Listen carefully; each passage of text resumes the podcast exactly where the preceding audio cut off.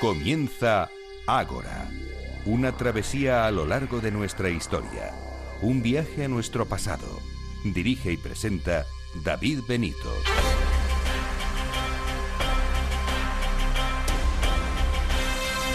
Muy buenas noches y bienvenidos a Ágora, la cita de Capital Radio con la historia. Aquí estamos ustedes, los invitados, y nosotros, todos en este Ágora tan especial, un Ágora radiofónico del siglo XXI, en el que rememoramos las venturas y desventuras de nuestros antepasados, un Ágora en el que no excluimos a nadie, todos son bienvenidos. Queremos que cada día sean muchos más los asistentes a nuestras asambleas, como la de hoy, la número 112. Y para ser más, intentaremos prepararles temas que les resulten atractivos. Este es el sumario de hoy. Buena parte del programa se la dedicaremos al antiguo Egipto. En primer lugar, conocerán todo lo referente a las diferentes escrituras, lenguas y la cultura en general del antiguo Egipto. Podrán escuchar a todo un experto en la materia como Josep Cervelló. Y una vez eh, conocido el aspecto lingüístico de los egipcios, pasaremos a conocer su día a día, cómo transcurrían los días en la civilización de las pirámides. Nos visita eh, José Miguel Parra, doctor en historia antigua y experto en la cultura egipcia. Y recibiremos también a Laura Castro, que nos habla de literatura persa, en esta ocasión la tercera entrega. Veremos qué nos trae hoy. Y por último, como siempre, efemérides históricas, noticias y los libros de Irene Aguilar. ¿Qué les parece el programa de hoy? ¿Se quedan con nosotros?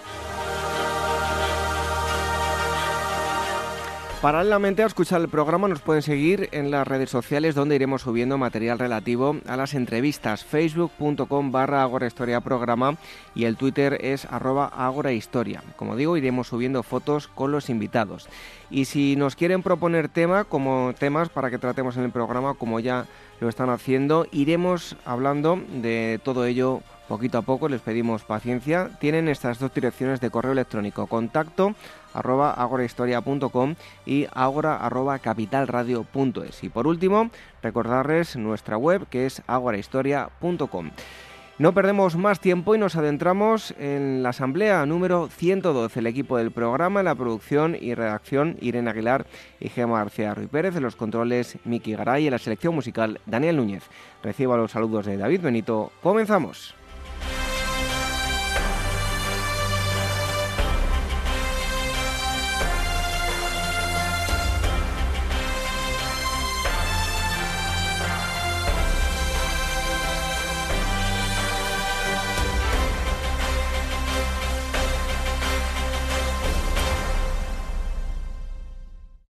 Despertaferro contemporánea número 12, la batalla del Atlántico.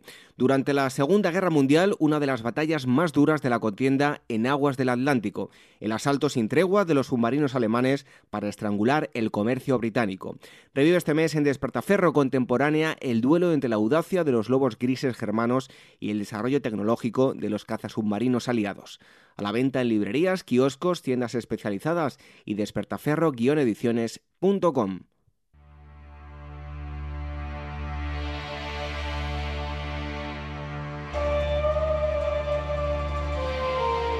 Nuestras redes sociales, facebook.com barra Ágora Historia Programa y nuestro Twitter, arroba.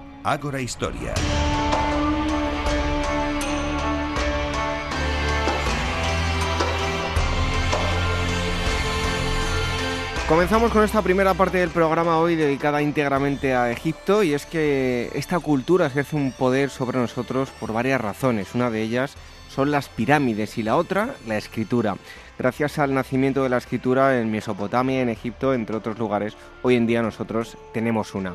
El gran público suele relacionar los jeroglíficos con los eh, egipcios y así es, pero tenían también otras formas de escritura para el día a día. Ahora lo vamos a ver con nuestro invitado, él es Josep Cervelló, es profesor de Egiptología en la Universidad Autónoma de Barcelona y también es director del Instituto de Estudios del Próximo Oriente Antiguo de esta misma universidad, autor de un gran número de publicaciones, acaba de salir al mercado Escrituras, Lengua y Cultura en el Antiguo Egipto, de ediciones eh.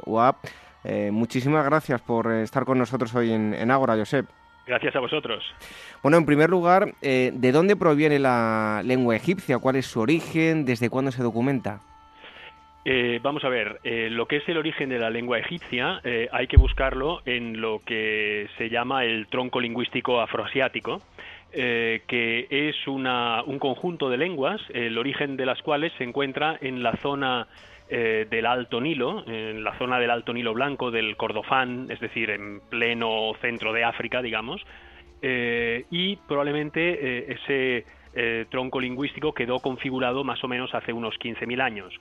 Después, a partir de ahí, se fueron desgajando las diferentes familias. Una de ellas es el egipcio, eh, que remontó el Nilo y se fijó eh, en lo que después sería el área geográfica del Egipto faraónico.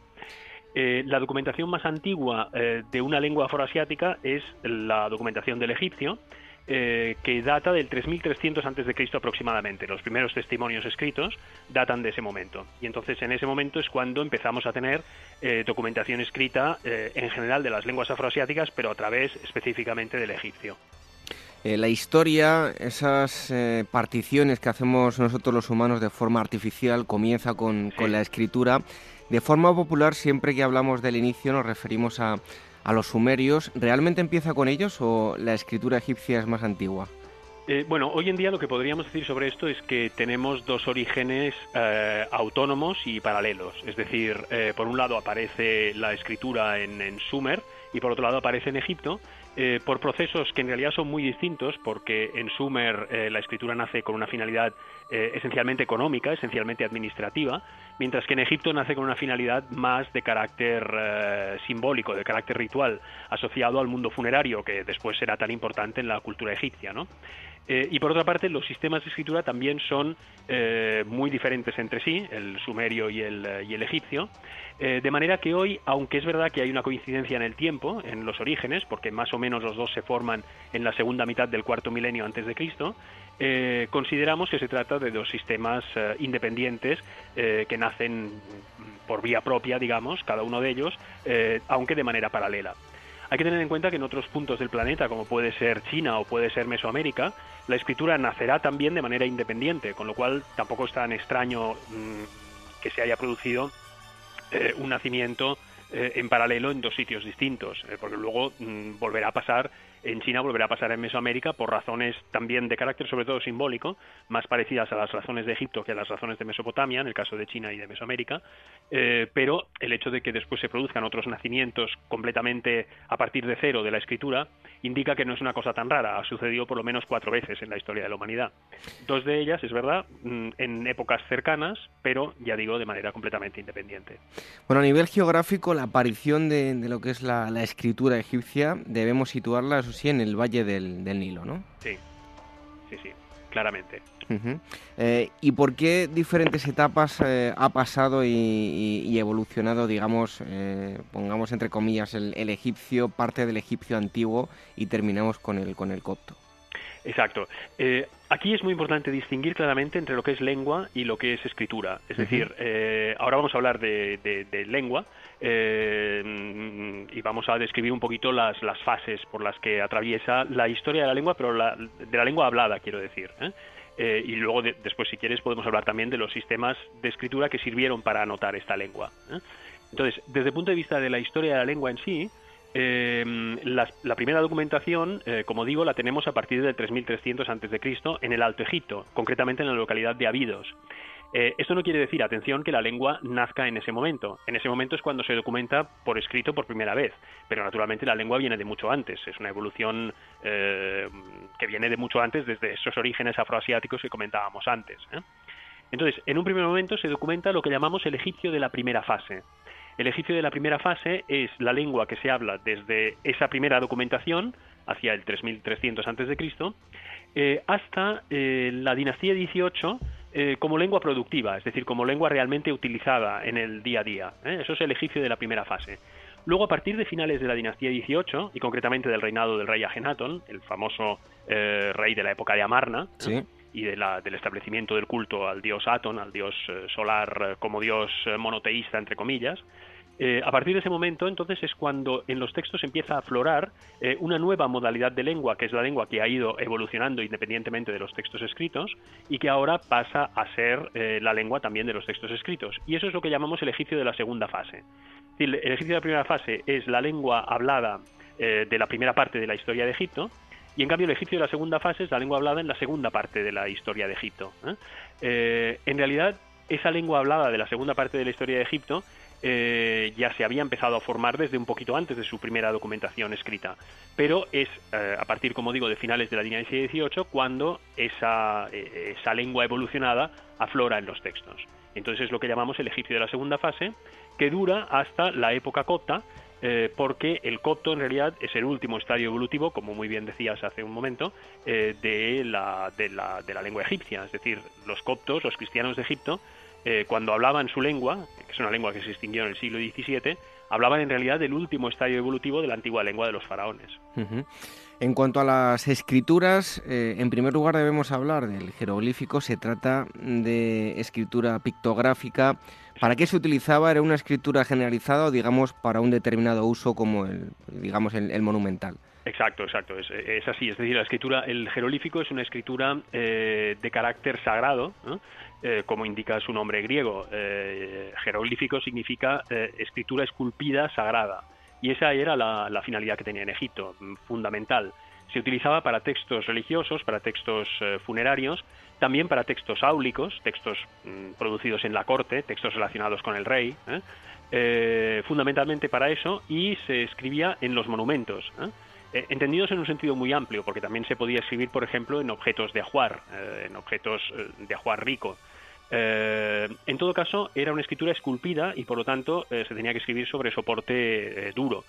por ejemplo, pues eso, los muros de los templos, la, la, piedra de las estelas, madera. O sea, normalmente es una escritura muy cuidada y que muchas veces llega a ser incluso eh, pequeñas obras de arte, ¿no? los jeroglíficos. Pienso, por ejemplo, en la Capilla Blanca eh, de Karnak, donde los jeroglíficos adquieren la dimensión de auténtica obra de arte porque están hechos con una precisión escultórica absolutamente modélica. ¿no? Eh, y esa es la escritura fundamentalmente monumental, sí. Desde luego que es la parte más conocida de, los egipcios, pero también tenemos la escritura hierática, fue creada paralelamente al jeroglífico. ¿Y en qué consiste? Exacto, la escritura hierática se creó prácticamente al mismo tiempo, es decir, nacen las dos como dos variantes de un mismo sistema, de una misma filosofía de escritura. Entonces, si el jeroglífico era la escritura monumental para los textos funerarios, para la religión, para los textos de la corte, el hierático era la escritura de cada día, era la escritura para los documentos para y también para la literatura, por ejemplo. La literatura a partir del Reino Medio se escribe en papiros en hierático. ¿eh? Entonces es una escritura menos, eh, eh, menos mm, importante desde el punto de vista cultural, a ojos de los egipcios, obviamente, para nosotros es fundamental, eh, porque no es la escritura del mundo sagrado, del ámbito sagrado, sino que es la escritura, pues eso, de la cotidianidad y de la, y de la literatura. Entonces, eh, el hierático en realidad es una cursiva del jerolífico. Los signos son los mismos, se disponen mm, prácticamente igual, la filosofía que subyace a los dos sistemas es la misma, eh, pero el eh, hierático es, tiene un trazo mucho más cursivo, porque a diferencia del jerolífico, que como hemos dicho antes se esculpe sobre material duro, el hierático se escribe en tinta sobre materiales más, eh, más inmediatos, como pueden ser el papiro por un lado, y luego los ostraca, fragmentos de cerámica o de piedra, eh, que se utilizan también para eh, como documentos más cotidianos. ¿no? Bueno, pues jeroglífico, hierática, pero también existía la escritura demótica. ¿De qué estamos hablando en esta ocasión? Exacto. El, demótico ya es una cosa... Mm, notablemente distinta, porque para empezar, jeroglífico y hierático eh, aparecen desde el principio de la escritura en Egipto, desde el comienzo de la civilización egipcia histórica, digamos, eh, y es, son los dos sistemas de escritura del reino antiguo, del reino medio y del reino nuevo. Es decir, cuando estamos hablando de las grandes etapas de la historia de Egipto, eh, los sistemas de escritura son solamente el jeroglífico y el hierático.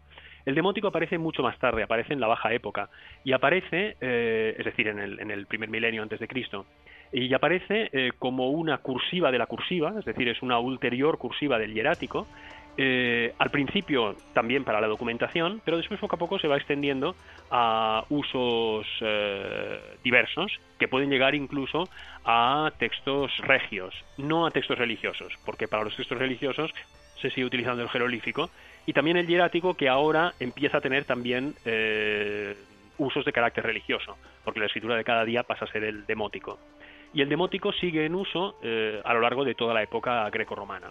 Es a finales de la época romana cuando los tres sistemas de escritura eh, desaparecen, sustituidos por la escritura copta, que pasa a ser la escritura de los cristianos de Egipto, en el momento de la cristianización del país.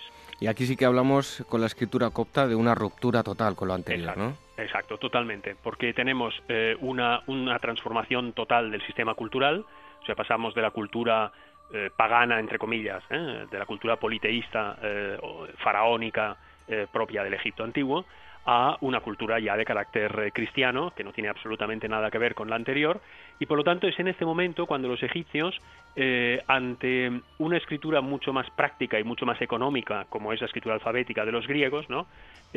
al ya no tener, al no haber ya una razón eh, para mantener las antiguas escrituras que tenían eh, un carácter cultural muy marcado y que eran escrituras sagradas, etcétera. Eh, lo que se hace es justamente abandonarlas porque son mucho más complejas y como ya no hay una necesidad cultural de mantenerlas, pues se abandonan y son sustituidas por el alfabeto griego, que es mucho más práctico, mucho más cómodo, mucho más fácil de enseñar y por tanto de transmitir, porque con 24 signos todo está hecho, ¿no? porque es una escritura alfabética y por tanto en este momento se adopta el alfabeto griego eh, enriquecido con siete signos de, que proceden del demótico para eh, esos eh, sonidos que el egipcio tenía pero el griego no. Entonces, como el griego carecía de algunos sonidos que el egipcio tenía, no tenía letra para esos sonidos, lógicamente. Entonces, el copto en realidad es ese alfabeto griego enriquecido con siete signos para esos sonidos propios del egipcio que el griego no tenía. Bueno, Josep, ya que hablamos de escritura, como también eh, lo, haces en, el libro, que lo tocas el tema, es obligado a mencionar a los escribas. ¿En qué posición social estaban ubicados los, los escribas? Eh, bueno, vamos a ver, sobre el tema de quién sabía escribir en Egipto, eh, tenemos que tener en cuenta que tenemos, por un lado, los escribas, que eran profesionales de la escritura, pero después mucha gente de la, de, de, la administración y de la, y de la élite del Estado y de la familia real, por ejemplo, incluido el mismo faraón, eh, también eh, estaban iniciados en la escritura. Es decir, que eh, escribir lo sabían hacer los escribas profesionales, obviamente, porque era su oficio, pero también muchos personajes de la, de la élite y de la familia real que habían sido iniciados en la escritura.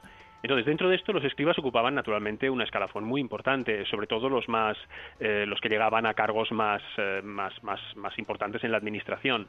hay que decir de todos modos que también había escribas, perdón, muy eh, eh, muy bajos en el escalafón, aquellos que simplemente eh, eran capaces de tomar anotaciones muy, muy cotidianas, muy relacionadas con, con la administración más inmediata, digamos, en los campos, etcétera.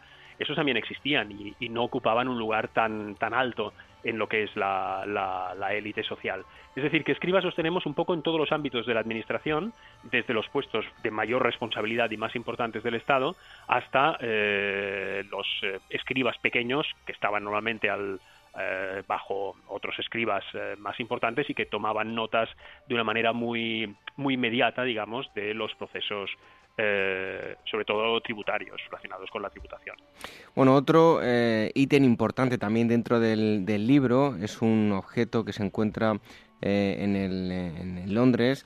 bueno, ¿cómo se produce ese famoso descubrimiento de la piedra roseta y cómo fueron esos avances para descifrar la escritura?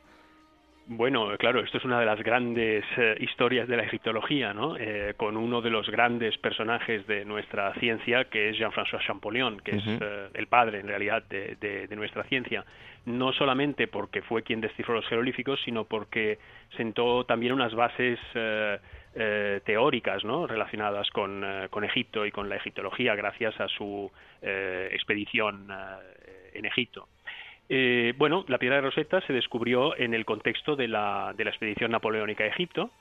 Eh, y en el momento en que fue descubierta, en este fuerte que se encuentra en Rosetta, que está en la desembocadura de una de las dos grandes ramas actuales del Nilo eh, que desembocan en el Mediterráneo, en el momento en que se, encontró, los franceses se dieron cuenta enseguida de que se trataba de un documento de excepcional importancia, porque bueno, ya se veía que se trataba de tres textos, uno de los cuales era griego y por lo tanto era relativamente, vamos, sin relativamente, era posible leerlo sin ningún problema, y los otros dos, en cambio, eran estas escrituras antiguas que eh, obviamente pues eh, suscitaban fascinación ya desde ese momento. Entonces los soldados que descubrieron la piedra la mandaron al cuartel general, digámoslo así, del conjunto de sabios que Napoleón se había llevado consigo para estudiar Egipto desde todas las perspectivas. ¿no? Eh, este conjunto de sabios en ese momento estaba en el Cairo. Entonces la piedra fue enviada allí y los sabios en cuestión enseguida leyeron el texto griego sin ninguna dificultad y justamente al final del texto griego se dice eh, textualmente que ese decreto, que es un decreto de Ptolomeo V Epifanes eh, del año 196 a.C., ese decreto debe ser eh, copiado en, en, escritura sagrada en demótico y en, es decir, en jerolíficos, en demótico y en griego, y debe ser colgado en todos los templos de Egipto, dice textualmente el final del texto griego. Con lo cual, los sabios eh, ya sabían que las otras dos inscripciones tenían que ser necesariamente la copia eh, jerolífica y la copia demótica eh, de ese mismo texto que tenían en griego. Con lo cual, evidentemente, tenían, estaban ante una posible clave para el desciframiento de los jerolíficos. Ellos no lo pudieron hacer, no pudieron acometer eso. Después la guerra fue vencida por los ingleses, no por los franceses, con lo cual la piedra acabó en el British, pero los franceses tuvieron el cuidado de hacer calcos de los textos de la piedra, de manera que cuando Champollion empezó a trabajar, eh, la piedra era conocidísima en los ambientes orientalistas de, París. Champollion estudió con Silvestre así y, eh, bueno, en un momento dado, ya dicen que ya cuando tenía nueve añitos decidió que él iba a descifrar las escrituras egipcias, y entonces se preparó para eso, estudió todas las lenguas orientales que consideró que eran importantes para su eh, eh, para ese trabajo, eh, como pueden ser pues el hebreo, el arameo, el árabe, ya sabía por supuesto latín y griego, estudió también chino, porque al ser una escritura pictográfica, el chino pensó que las claves, digamos, de la pictografía china podían, podían serle útiles, como después efectivamente lo fueron, para el desciframiento de los jeroglíficos, y eh, en 1822 eh, se puso al trabajo, empezando por los cartuchos, es decir, por los nombres regios de los eh, reyes griegos y los emperadores romanos, porque él pensó que eso sería más fácil ya que al tratarse de nombres extranjeros, los egipcios habrían intentado reproducirlos fonéticamente de la manera más precisa posible, porque claro, al ser extranjeros y no, no conocerlos, si no se reproducían eh, fonéticamente de manera fácil, eh, habría resultado dificilísimo leerlos. Entonces él pensó que era un buen punto de partida ese y efectivamente dio con la clave. Bueno, eh, en los próximos minutos eh, te vamos a hacer unas preguntas sin entrar demasiado en detalle para que la gente no se líe y lo pueda entender. Pero eh, ya que le llama mucho la atención lo que es la escritura jeroglífica, te vamos a hacer unas pequeñas preguntas a ver si nos lo puedes aclarar brevemente y, sin entrar demasiado en, tecnicismos. hay dos tipos de signos que son los signos sonido y signos imagen. ¿Qué significa esto? Mira, los signos sonidos, eh, muy sencillos, son signos que eh, sirven para anotar sonidos, independientemente de lo que representan. Por ejemplo, yo puedo dibujar eh, un, mochuelo o, una boca, y ese mochuelo y esa boca sirven para escribir los sonidos M y R, independientemente de que representen un mochuelo y una boca. ¿Ah? En cambio, los signos imagen son signos que sirven para escribir palabras enteras. Por ejemplo, yo pinto un sol, y ese sol no eh, sirve para reproducir simplemente un, eh, un, sonido, sino que sirve para reproducir, para anotar entera la palabra ra, que significa sol. Es decir, los signos imagen son signos que sirven para anotar completas las palabras que designan aquello que el signo mismo representa. No sé si me he explicado. Sí, sí, perfectamente. Luego hay eh, fonogramas, eh, bueno, esto ya por, por el, el, nombre que reciben se puede intuir fonogramas que son monoconsonánticos, biconsonánticos y triconsonánticos, ¿no? Exactamente, es decir, dentro de los signos sonido, dentro de los signos que sirven para anotar sonidos, los hay que anotan solo un sonido, que anotan dos sonidos o que anotan tres sonidos. Eh, para que quede clarísimo lo que quiero decir es, imagínate nuestra letra M nuestra letra M sirve para anotar el fonema M, pero nuestra letra X en realidad sirve para anotar dos fonemas, la K y la S juntas. Por lo tanto, sería, serían un biconsonántico. Sería un biconsonántico. Entonces, en egipcio pasaba lo mismo. Había signos que servían para anotar solo una consonante, signos que servían para anotar dos consonantes seguidas, siempre las mismas y siempre dentro de una misma palabra, y signos que servían para anotar tres consonantes seguidas.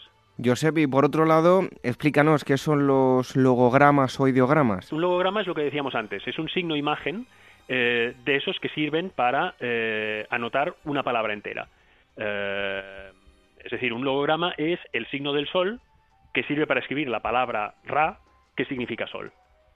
Eh, eso es un logograma específicamente. ¿eh? Y después tenemos otro tipo de signos que son los determinativos, que también son signos imagen, porque también tienen significación a través de su imagen, y que son signos que se escriben al final de las palabras para indicar el campo semántico de las mismas porque eh, hay una cosa que hay que tener en cuenta y es muy importante, y es que los egipcios no escribían las vocales, solo anotaban las consonantes. Eh, toda la escritura, digamos, lo que anota es el esqueleto consonántico eh, de las palabras, no las palabras completas. lo mismo pasa en hebreo o en árabe, por ejemplo. Entonces, al escribir solamente las, las consonantes, si yo, por ejemplo, en español quisiera escribir la palabra casa, si solo escribo las consonantes, escribiría una K y una S, ¿sí? una, C y una S, una K y una S. Eh, pero claro, si yo escribo una K y una S, eso podría ser también cosa, o podría ser acaso, o podría ser ocas, ¿no? Podría ser muchas cosas si solo escribo la K y la S. Entonces el determinativo se ponía al final para indicar el campo semántico de la palabra. Si yo después de una K y una S pongo un signo que representa un edificio, ya todo el mundo entiende que esa palabra hay que leerla casa. Pues eso es un determinativo. Bueno, eh, otro apunte es eh, que la escritura jeroglífica no hay una orientación determinada, ¿no? Exacto, se puede eh, leer tanto de izquierda a derecha como de derecha a izquierda y en columna o en líneas horizontales. Bueno, para ir concluyendo, em, podemos hablar de escrituras egipcias más allá de Egipto, como es el caso de, de Nubia, ¿no? Exactamente. Por un lado tenemos el caso de, Nubia, que adopta las escrituras egipcias eh, y crea un sistema nuevo con una escritura jeroglífica y una escritura cursiva, las dos. La escritura jeroglífica se utiliza muy poco en Nubia, en cambio la escritura cursiva se utiliza mucho más. El problema de la escritura nubia es que la lengua nubia no se ha eh, descifrado, no sabemos, eh, no sabemos leer. O sea, mejor dicho, podemos leer las inscripciones porque eh, se ha entendido eh, el valor de los signos, pero lo que leemos no lo entendemos porque no conocemos la lengua. Esa es una cosa que hay que hacer, ¿eh? que en el futuro tendrán que hacer los egiptólogos de los próximos años y siglos, esperemos que pocos. Bueno, ya por último, hacer una pequeña recomendación a todos aquellos que, que nos estén escuchando y quieran abordar la lengua y escrituras egipcias. ¿Se trata de algo muy complejo o se puede eh, aprender con, entre comillas, cierta facilidad? Esa es una buena pregunta. Eh, vamos a ver, uno se puede introducir con una cierta facilidad. ¿eh? nuestros estudiantes del máster oficial en egiptología que hacemos aquí en la Autónoma de Barcelona, al mes, dos meses, ya pueden leer, ya, saben cómo manejarse con los signos y pueden leer. El problema es después acabar de interpretar los textos hasta en profundidad. Eso es un trabajo que ni un egiptólogo en toda su vida acaba eh, concluyendo nunca, porque evidentemente eh, no solamente hay que traducir y comprender los textos, sino también comprender la cultura que hay detrás. Entonces, llegar a traducir y a comprender hasta el fondo los textos egipcios es una tarea ardua para, para, todos. Es decir, introducirse no es difícil, porque el sistema jerolífico y la gramática egipcia eh, ya es bien conocida y no es muy difícil, uno se puede introducir en cuestión de un año, puede llegar a saber mucho egipcio, pero eh, saber hasta el fondo ¿eh? todo lo que nos dicen los textos, esto ni los grandes expertos, porque es un problema, digamos, de fondo, ¿no? Es un problema cultural, hay que conocer muy bien la cultura egipcia y nunca lo sabremos todo de los antiguos egipcios para poder saber, saber hasta las últimas consecuencias mm, qué significa lo que dicen los textos, ¿no? Bueno, pues antes de nada, si ustedes se quieren introducir, yo les recomiendo la obra que tengo en mis manos, Escrituras, Lengua y Cultura en el Antiguo Egipcio, eh, en el Antiguo Egipto, perdón, eh, El espejo y la lámpara. El autor es Josep Cervelló, que ha estado hoy con nosotros y nos ha dado una pequeña clase de escritura eh, y lengua egipcia. Muchísimas gracias por haber estado con nosotros. Muchas gracias a vosotros, ha sido un placer. Un fuerte abrazo, continuamos con más cosas. Muy bien.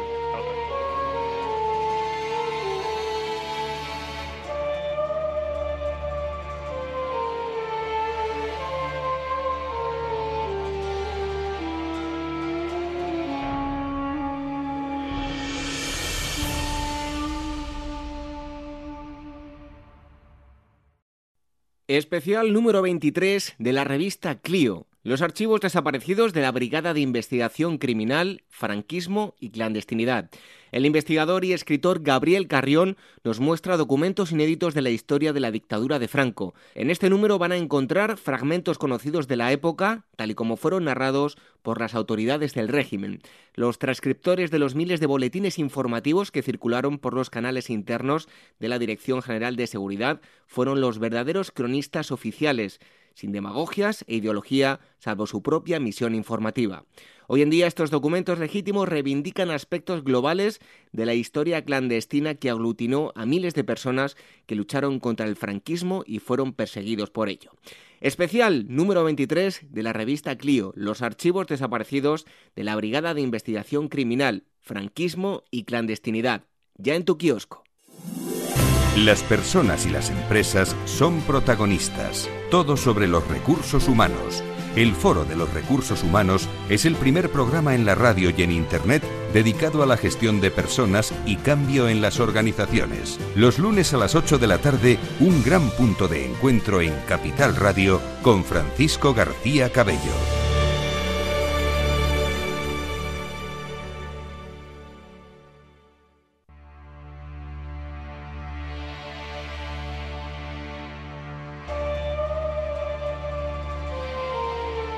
Nuestras redes sociales, facebook.com barra Ágora Historia Programa y nuestro Twitter, arroba Ágora Historia.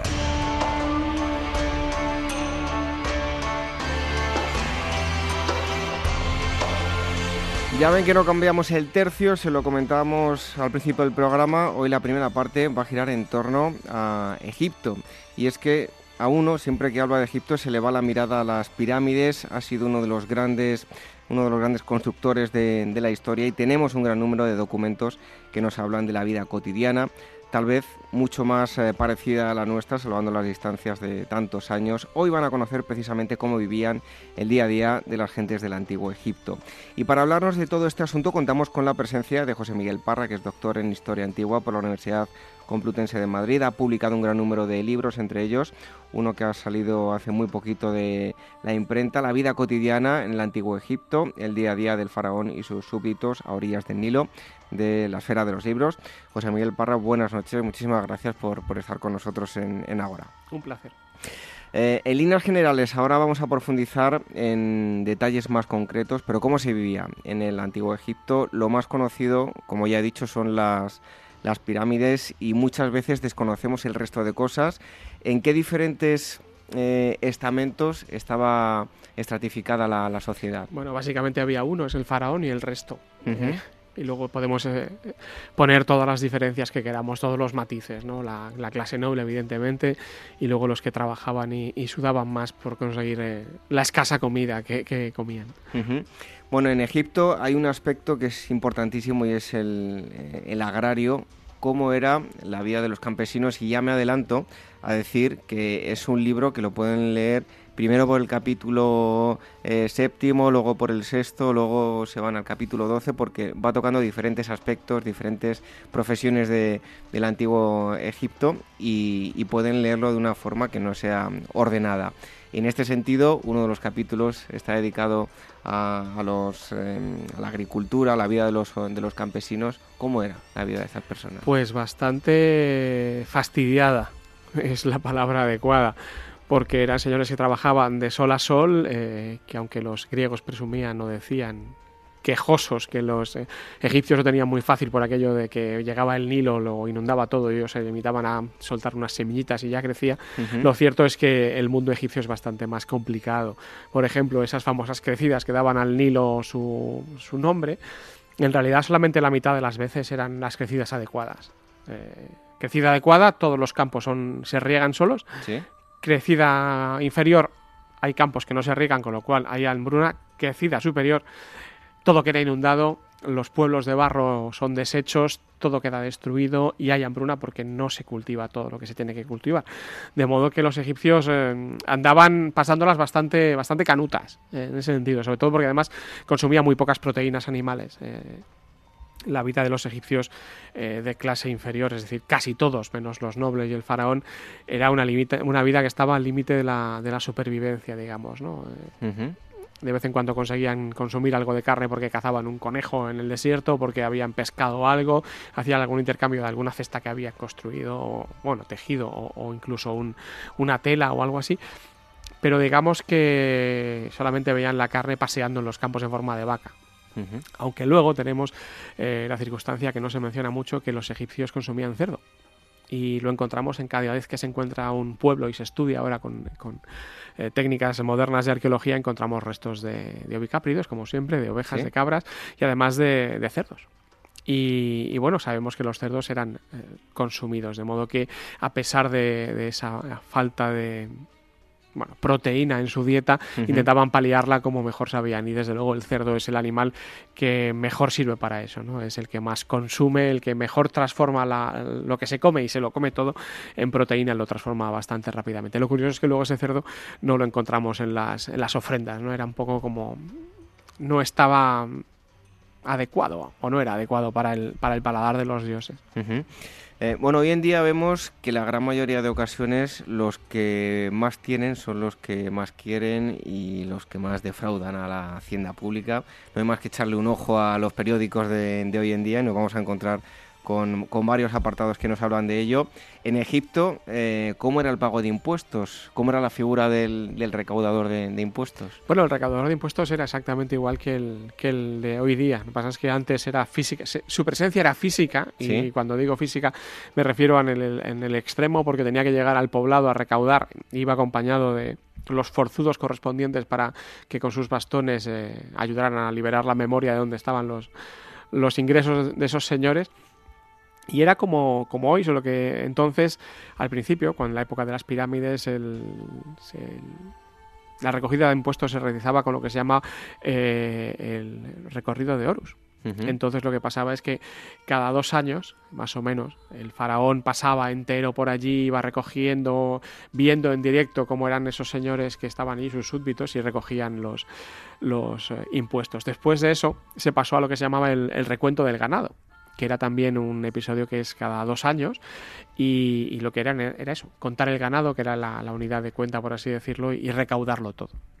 Entonces, bueno, pues eh, ya podemos ver en las tumbas que cada vez que hay un recuento del ganado o que hay, estamos hablando del reino antiguo, la época de las pirámides, cada vez que hay una recogida de impuestos lo que se ve es a un, a un escriba al lado de un señor que está contando todo y Además, hay un señor arrodillado en posición de sumisión y junto a él hay un señor con un bastón, con malas pulgas, precisamente para liberar esa memoria y que no se guardara nada de lo que tenía que guardarse, ¿no? De modo que es un poco como, como ahora, es como si fueran todos eh, autónomos en España, algo así. Bueno, curioso, desde luego. No hay tanta diferencia entre los egipcios y, nosotros. Bueno, lo hablamos hace un momento, hace unos minutos, con eh, Josep Cervello, que hablábamos de, escrituras y, lengua en, en Egipto. Eh, uno de los oficios más llamativos, mm, pues porque nos han llegado muchos documentos y eh, si hablamos de Egipto, pues a todo el mundo le viene a la mente, además de las pirámides, los jeroglíficos, es, el de escriba, ¿no? Gracias a ellos, como digo, nos ha llegado un número de documentos. ¿Qué tal vivían los escribas? Me imagino que habría diferentes escalas, ¿no? Para los escribas ser escriba era lo mejor del mundo y se, esforzaban en conseguir, ¿no? hacían propaganda, digamos que activa por conseguir que los jóvenes estudiaran. Ser escriba no era, no era precisamente sencillo. Eh, digamos que los egipcios eran unos fieles seguidores de esa eh, norma pedagógica que dice que la sangre con la letra con sangre entra y la seguían, ¿no? Y de hecho lo ponen en los, en los textos y hablan de eso y comentan y luego no, por favor estudia que si no tendrán que darte azotes porque y luego se decían, el mejor, el mejor trabajo del mundo es el de escriba, que es el único que no tiene, que no tiene jefe, ¿no? Y entonces los eh, bueno, egipcios se esforzaban en eso y al final, eh, pero no todos, evidentemente, solamente el, 1% se calcula que de la, de la sociedad egipcia sabía leer eh, y escribir. Era un... La verdad es que no sabemos muy bien a qué edad empezaban, pero sobre los 8 o 10 años y tardaban como unos 4 en formarse como escribas. En esos años aprendían a leer, a escribir y los cálculos aritméticos más, eh, más básicos. Eh, su función, además también tenían como, te diría yo, una especie como de modelos de cartas que es los que copiaban o que utilizaban cada vez que tenían que hacer una, carta de un tipo, ya sabían qué tipo era. Entonces, el mismo encabezamiento, no sé qué, y luego escribían. Lo más curioso, que a lo mejor le choca a la gente, es que en el antiguo egipcio, en el antiguo Egipto lo que menos se utilizaba era, eran los jeroglíficos lo que se utilizaba era la lengua hierática, que son, al fin y al cabo, son jeroglíficos escritos muy rápido, como si fuera una especie como de taquigrafía de la época, porque escribir jeroglíficos es bastante tedioso, requiere dibujar, de modo que eso para un día a día, para tomar apuntes, tomar notas, ir contando vacas, era bastante incómodo. De modo que los escribas lo que utilizaban casi todos o todos ellos eran eh, el hierático y con eso se, se las arreglaban. Nos ha estado dando una clase. Sí, bueno, eh, Josep, no solamente es muy buen egiptólogo, sino que es, es muy buen profesor y os habrá dado una clase magistral. Bueno, ¿cómo veían desde fuera a Egipto? ¿Qué pensaban los extranjeros y qué acogida tenían en, la tierra de, las pirámides? Bueno, para el resto del mundo que los rodeaba, es decir, el oriente del Mediterráneo, eh, Egipto era un poco la tierra prometida, sobre todo para los sirios palestinos, de modo que muchos de ellos, cada vez que había problemas en su, en su zona, intentaban colarse en, el, Valle del Nilo. Lo mismo sucedía con los libios. De modo que Egipto era considerada pues, eh, la tierra de promisión, y como tal y aparece incluso también en, la Biblia, ¿no? No por algo, o por algo mejor dicho, eh, querían venirse José y demás a, Egipto. ¿Y qué es lo que pasa con los extranjeros en Egipto? Bueno, eh, llegaban muy pocos, porque en Egipto no había esclavos. Sí. Bueno, eh, vamos a intentar especificar un poco. Sí había gente esclava, lo que pasa es que no era una sociedad esclavista como la griega o la romana. en Egipto, yo que sé, habría un esclavo por cada 100 personas, 400 personas. Es una cifra al azar, pero para que la gente se haga, los oyentes se hagan una idea. En cambio, en, Roma no sé si había al contrario, eran como 5 esclavos por cada libre. De modo que esa es la diferencia. Entonces, los esclavos llegaban al, antiguo Egipto a través, sobre todo, de, de, de las prisioneros de guerra que se convertían en esclavos.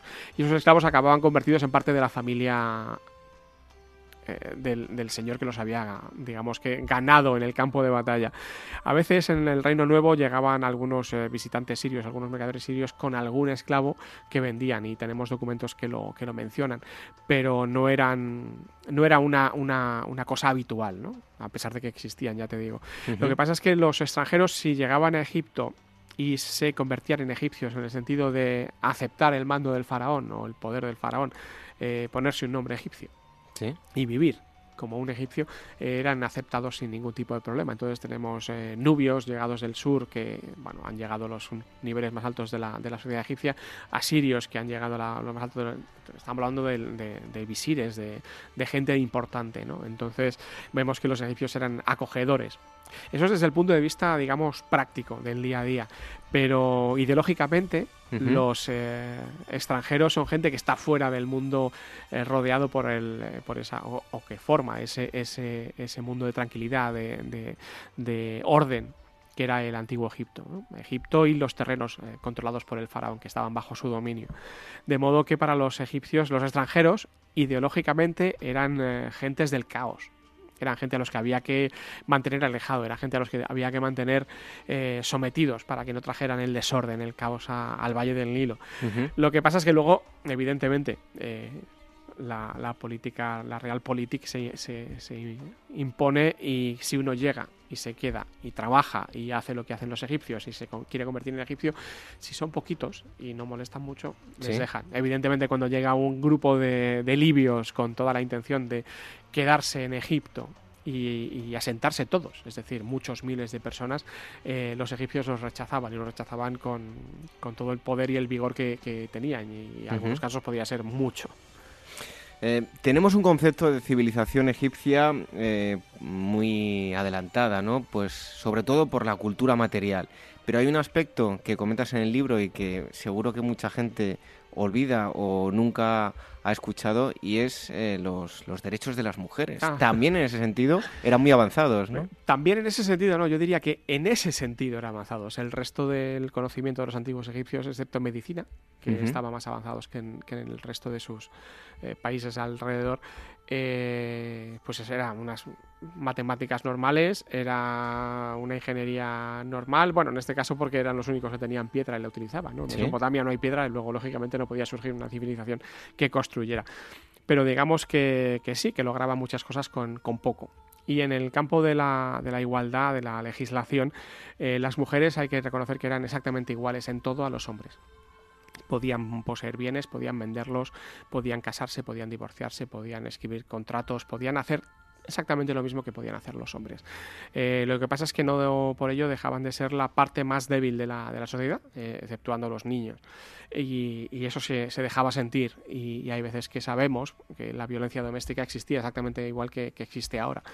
Eh, tenemos algún, algún resto de alguna mujer que bueno, demuestra sus, huesos que fue apaleada, luego murió asesinada, etcétera, etcétera, después de una vida de, constantes abusos físicos. Lo que pasa es que las egipcias tenían la posibilidad de denunciar al, que les causaba daño ante el tribunal y tenemos un documento muy curioso que también aparece en el libro en el que se lee eso precisamente. Eh, vengo al tribunal porque resulta que mi marido tal, tal y tal, y entonces yo no sé qué, y resulta que me pegó. Ese yo y no sé qué que acabo de meter es porque en el texto hay muchas lagunas, no porque me estoy saltando las partes interesantes. Pero lo cierto es que es una mujer que denuncia a su marido ante un tribunal porque le pegó.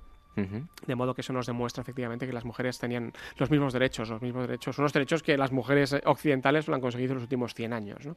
Eh, no deja de ser curioso.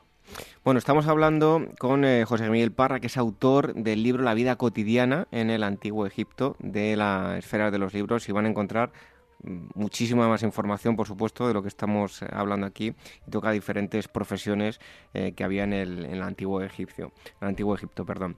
Em, el sacerdote iba a jugar un papel privilegiado, si bien es verdad que el único para intermediar entre los hombres y los dioses era el faraón, pero ¿cuál era la, función del sacerdote? Bueno, el sacerdote empezó siendo nada más que un funcionario. Aquí para ser sacerdote hay que recibir la llamada de Dios, eh, ir al seminario, formarse, estar, no sé lo que dura el seminario, cuatro o cinco años mínimo seguro, eh, y, convertirse luego en alguien que se encarga de las almas del rebaño de Dios. Bueno, para los egipcios eso no pasaba estaban los dioses, estaba la tierra y entre medias, o digamos que como intermediario estaba el faraón, que era el único que tenía la capacidad para comunicarse con los dioses. Es la capacidad de hacer los rituales necesarios para que los dioses le escucharan, recibieran alimento, etcétera, etcétera. Lo que pasa es que a pesar de ser un semidios o un dios completo en el antiguo Egipto, eh, no era omnipresente, de modo que lo que tenía que hacer era eh, delegar.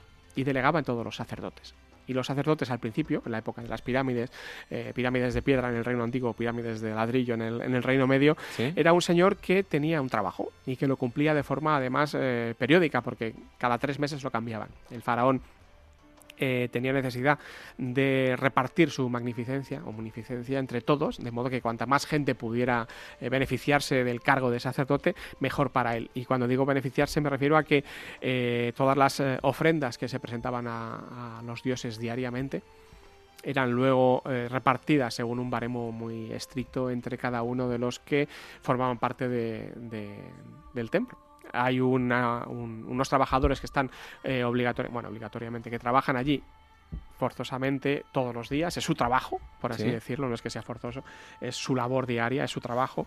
Eh, y luego están los sacerdotes, que son los que se pueden acceder o pueden meterse en el Santa Santorum, pueden abrir el naos, pueden sacar la estatua del dios, pueden eh, limpiarla, meterle, ponerle col en los ojos, eh, sahumarla y presentarle las ofrendas el resto de esos trabajadores eh, del día al día, esos no se podían acercar allí. De hecho, en esos grandes templos que vemos, eh, que estaban compuestos ese gran pilono de entrada, ese patio con columnas, eh, unas habitaciones y al fondo de la sala donde está el, dios, digamos que los egipcios solamente podían llegar hasta, hasta el patio, no podían penetrar más allá.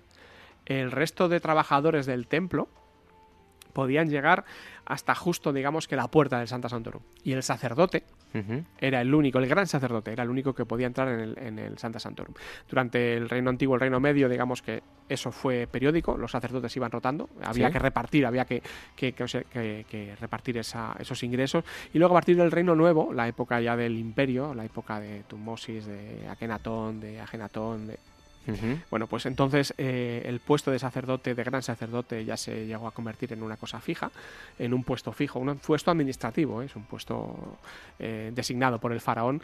Y, bueno, esos señores ya sí se empezaron a convertir en, gente con, más poder, sobre todo porque los faraones iban dando eh, tierras, iban dando propiedades a, los templos y llegó un momento que, por ejemplo, que el templo de, Amón en Karnak, eh, pues llegaba a poseer, yo que sé, casi una tercera parte de, las tierras de cultivo del, país.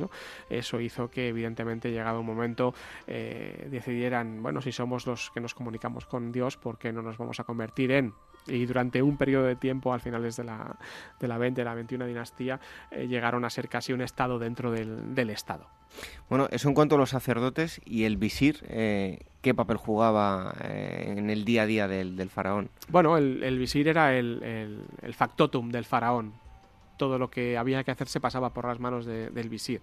Eh, pensamos en el visir, pero por lo general había dos visires, o durante mucho tiempo en el Antiguo Egipto, uno para el norte, otro para el sur, dependiendo un poco de, las necesidades administrativas. Pero el visir básicamente lo que hacía era, era, bueno, pues como los válidos, en principio del siglo XVII, siglo XVIII, todo lo que había que, hacer, toda la administración pasaba por sus manos. Eh, abría las puertas del palacio por la mañana, eh, recogía la, correspondencia, la leía, eh, la respondía, eh, luego iba al, faraón a, reunirse con él, a contarle qué es lo que estaba pasando, dónde estaba pasando y cómo estaba pasando. Se pondrían de acuerdo, recibiría las órdenes correspondientes, salía, se volvía a poner otra vez delante de sus, de sus escribas y eh, secretarios e iba repartiendo trabajo, eh, iba dando órdenes. digamos que, el visir era el que, el que gobernaba Egipto siempre en conteniendo por encima del al, faraón. Y luego otro eh, puesto también importante, el nomarca, que no monarca, el nomarca, ¿qué función Bueno, lo de nomarca vamos a explicarlo. Lo de nomo viene del griego y significa provincia. Entonces, bueno, es más, eh, se ha quedado, digamos que en, el habla de los egiptólogos se ha quedado la palabra, la palabra nomarca y, y, nomo en vez de provincia, que es lo que deberíamos decir o lo que se suele decir. De modo que esos nomarcas no eran más que los administradores provinciales del faraón. Casi desde, desde, el final del reino antiguo, el, reino egipcio estaba dividido en 42 provincias, cada una con su capital, y, en esa capital vivía un señor, que era el nomarca, que era un administrador general, que se encargaba de un poco de repetir a pequeña escala, a escala provincial, lo que hacía un poco el visir a gran escala y lo que hacía todavía a mayor escala el, faraón. Él era el, que, el que se encargaba de todo a, nivel provincial.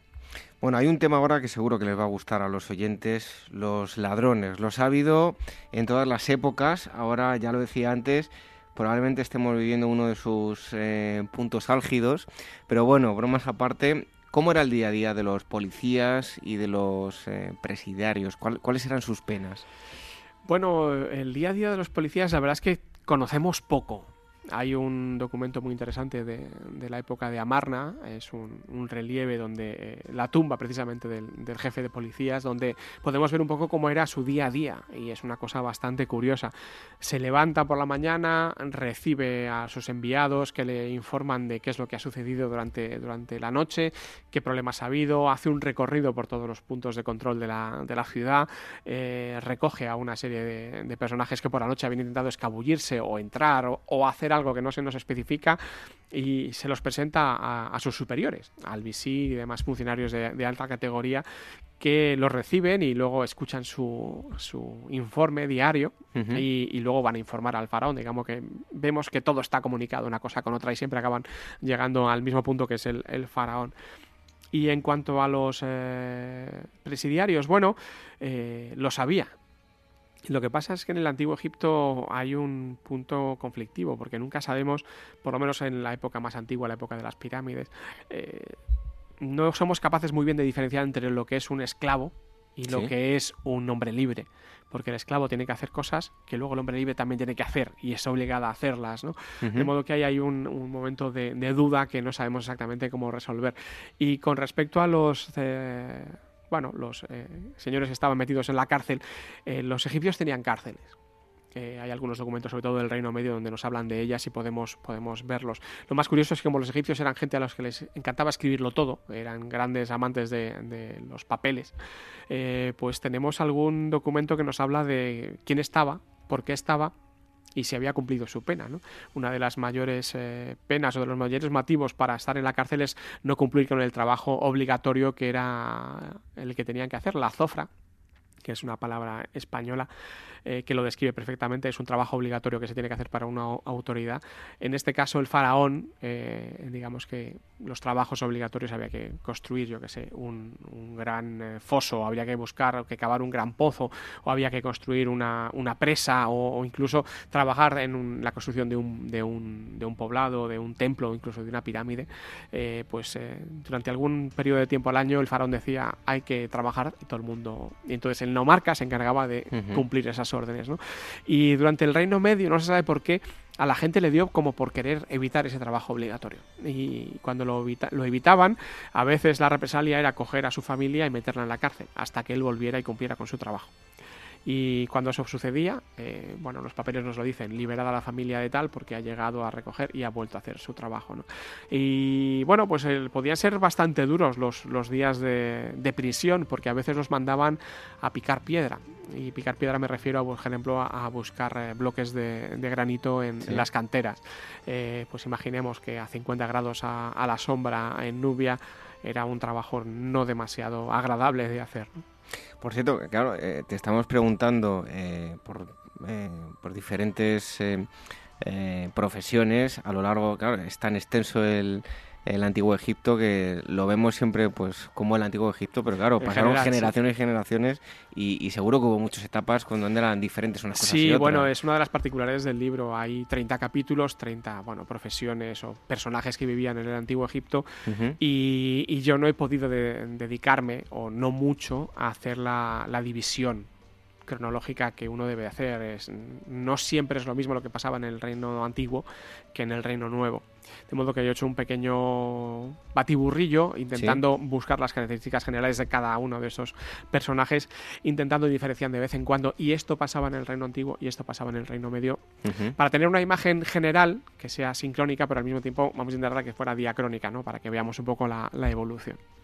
Bueno, hay un aspecto que me ha parecido muy curioso. Em, a lo largo de los años hemos visto que personas con problemas físicos, con malformaciones, eh, contaban con un apoyo desigual en, la sociedad.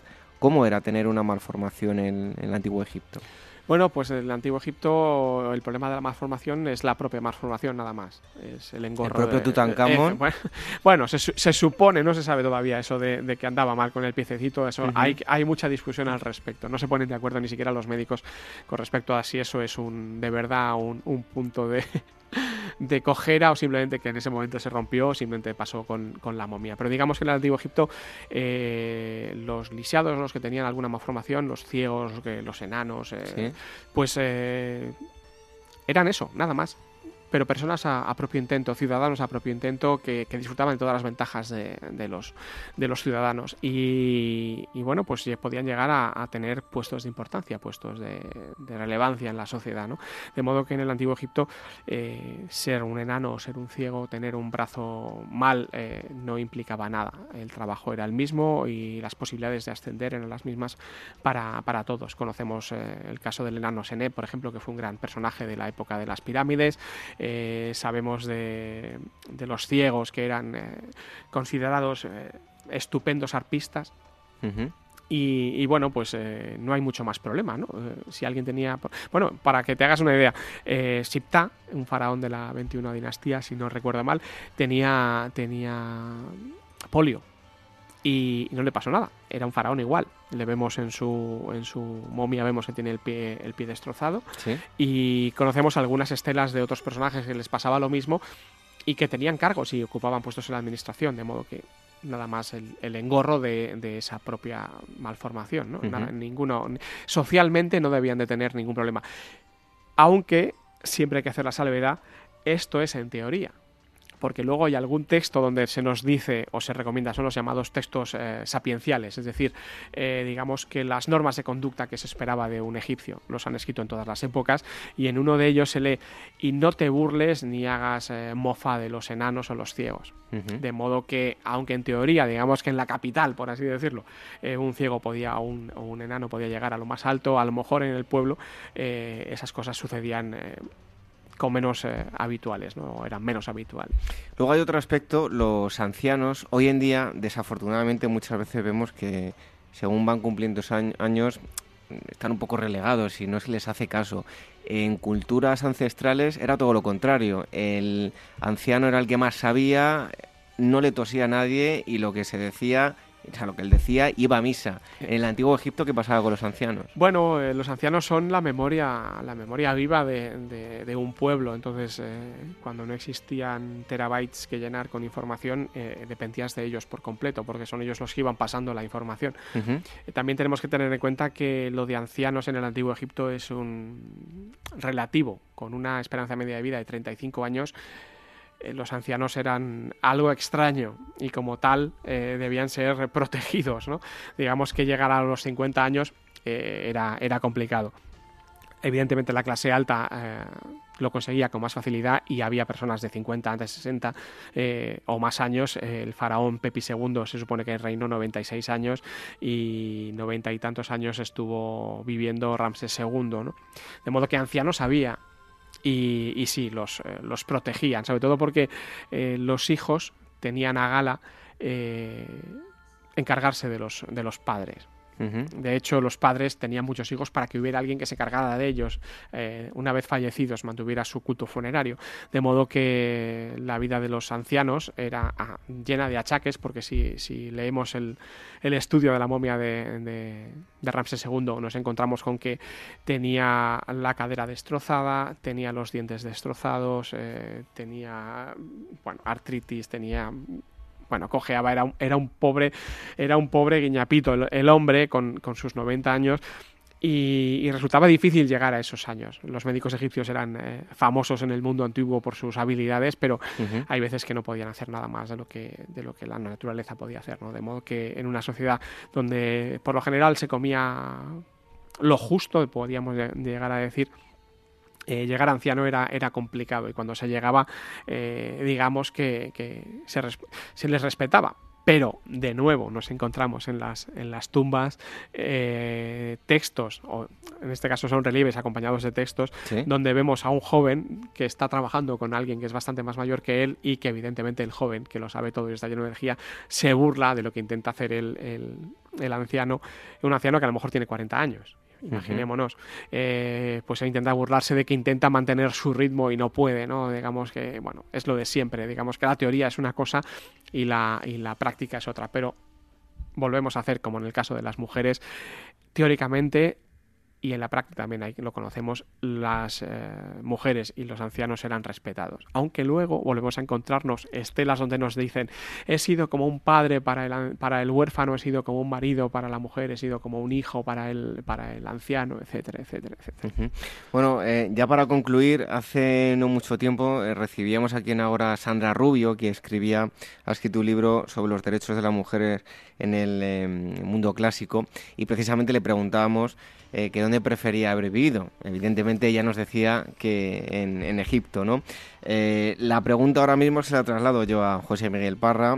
Mm, se la voy a centrar en el, en el Egipto. Eh, ¿Qué tal vivían en líneas generales y habría estado a gusto José Miguel Parra en el antiguo Egipto? Lo dudo, soy muy miope. Me hubiera comido un cocodrilo seguro en cuanto hubiera dado cuatro pasos de niño.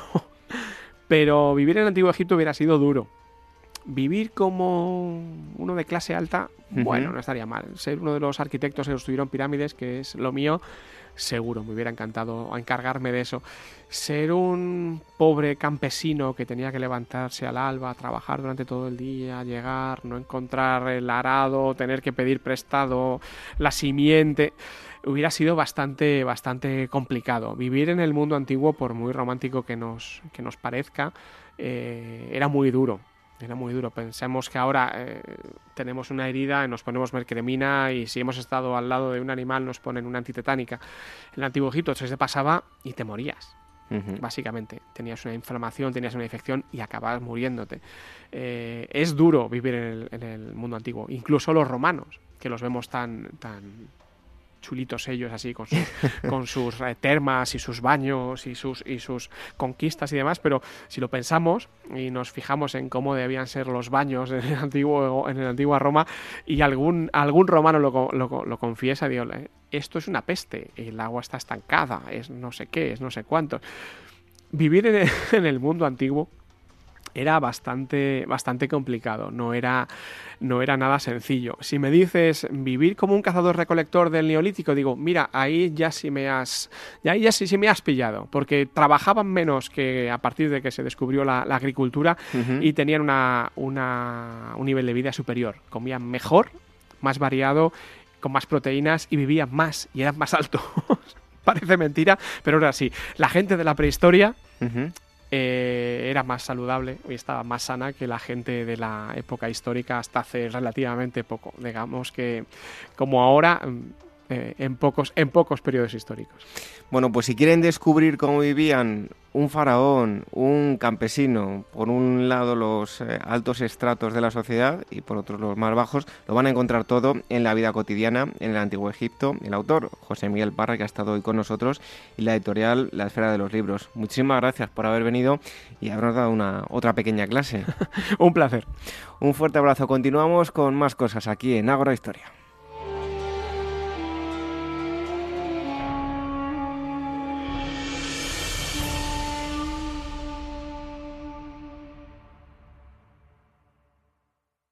Pausanias, agencia de viajes especializada en viajes arqueológicos y culturales, ha programado un viaje para Nochevieja en Nápoles.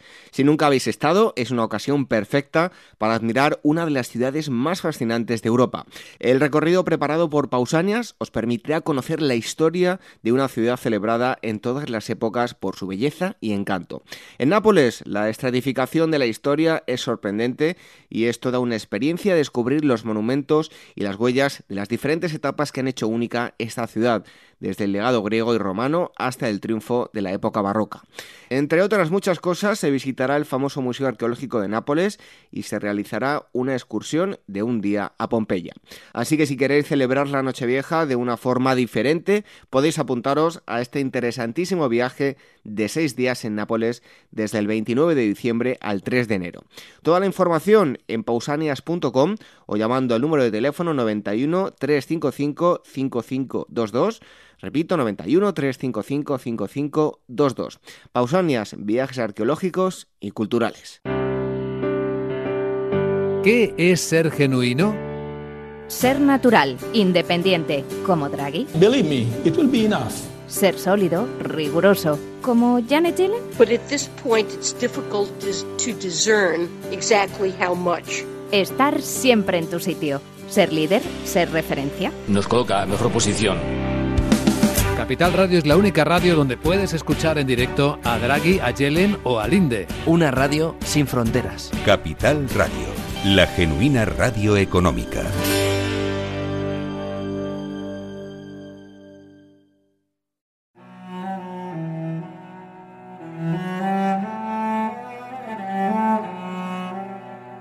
¿Quieres que hablemos de algún tema en concreto? Escríbenos y dinos qué te gustaría que tratásemos en el programa. Contacto arroba agorahistoria.com y agora arroba capitalradio.es.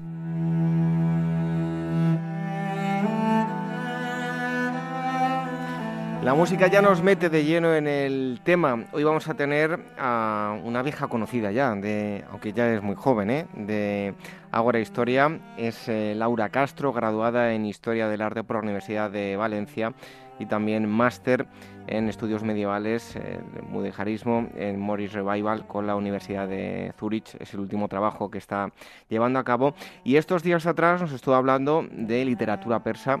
Eh, hoy nos vamos a centrar en lo que es en eh, la poesía, nos va a hablar de, tres poetas. Laura, muchísimas gracias por estar nuevamente con nosotros en Ágora. Hola David, buenas noches, ¿qué tal? Bueno, para nosotros desde, desde las plumas de Simur es un placer poder estar una vez más con No le he dicho, no le he dicho Laura que tienes un blog, eh, tengo aquí apuntadas tantas cosas de ti que, que, se me ha olvidado, que tienes un, un, blog que se llama Las plumas de Simur, muy interesante, así que les invitamos a todos, lo vamos a poner en las redes sociales, en Facebook y en Twitter para que puedan acceder a ello. Cuéntanos. no pasa nada. Yo, yo sé que, que recibís mucha mucha información de todos los invitados, y que es normal. Así como, como, ha, contado David, tenemos, no tengo un proyecto, un, blog en internet donde hablo de Mesopotamia y de Persia, son pequeños artículos de divulgación, no es nada que no es nada inaccesible, de hecho intentamos que sea lo más eh, accesible posible al, al público. Y nada, bueno, pues como, como acaba de comentar, hoy vamos a, siguiendo la línea que ya estábamos trazando en los programas anteriores, vamos a hablar de poesía.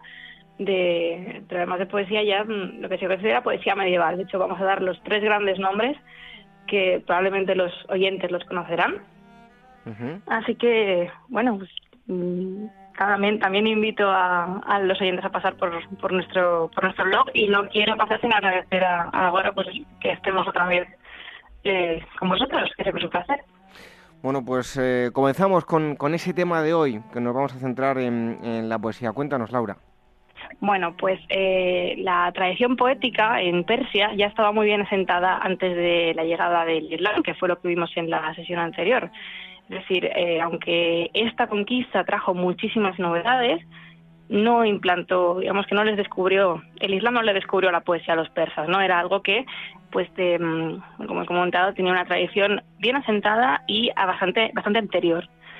Luis de, Bruins tiene un libro, escribió un libro titulado General Introduction to Persian Literature, que es muy recomendable por si a los oyentes les, les interesa, donde explica que eh, el término para denominar a los poetas o jugulares de corte fue incorporado al árabe desde el persa.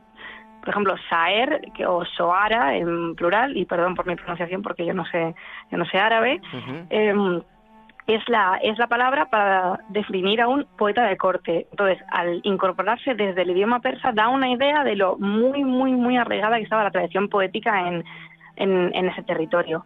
Además, la posición de la, de la poesía, aunque también podía ser escrita por amateurs, ¿no? pero estaba especialmente valorada en la sociedad medieval oriental y esto era un rasgo común para las dos sociedades, para la persa y para la árabe. La poesía en general en Oriente siempre ha tenido pues un, papel muy destacado. ¿Cómo podían eh, acceder, eh, acceder un poeta a la corte? ¿Qué educación era la que recibía? Bueno, pues los poetas debían tener una educación completa, no solamente en prosodia y en retórica, sino que buscaban cualquier conocimiento adicional que pudiera hacerles mejores ante sus soberanos y además superar a sus adversarios, ¿no? Porque en, el mundo de la corte eh, siempre se intentaba, se intentaba escalar, eso no es, no es nada desconocido. No obstante, el rol social de cada poeta se determinaba al final por su comportamiento. Eh, Nizami Arusi, que es un cronista del siglo XIII, señala como requisitos básicos de un poeta excelente un buen carácter, una mente abierta, un sonido natural y una inteligencia afilada, según en su, en su crónica está, tomado literal de allí. Eh, Laura, ¿existía alguna profesión que fuese mm, específica de, los poetas o dentro de la poesía había eh, digamos, diferentes especializaciones? Bueno, la corte de los sultanes y los califas pues, siempre contaba con un número importante de intelectuales, ¿no? entre los que no podían faltar pues, artistas, pero también se encontraban matemáticos, filósofos, físicos o generales de ejército, por ejemplo, militares. En relación con la cultura verbal, en la corte había tres profesiones fundamentales. De las tres, los poetas disfrutaban de la posición más preeminente. Los otros dos títulos eran juglares o músicos, eh, que se dice mutribán, y contadores de historias, los mujadís o los kawanan. La palabra mujadís proviene del verbo hadasa, que significa decir, y kawalan del verbo kala, que significa contar. Los primeros, los músicos o juglares, memorizaban exclusivamente los hadices musulmanes y lo repetían en la corte.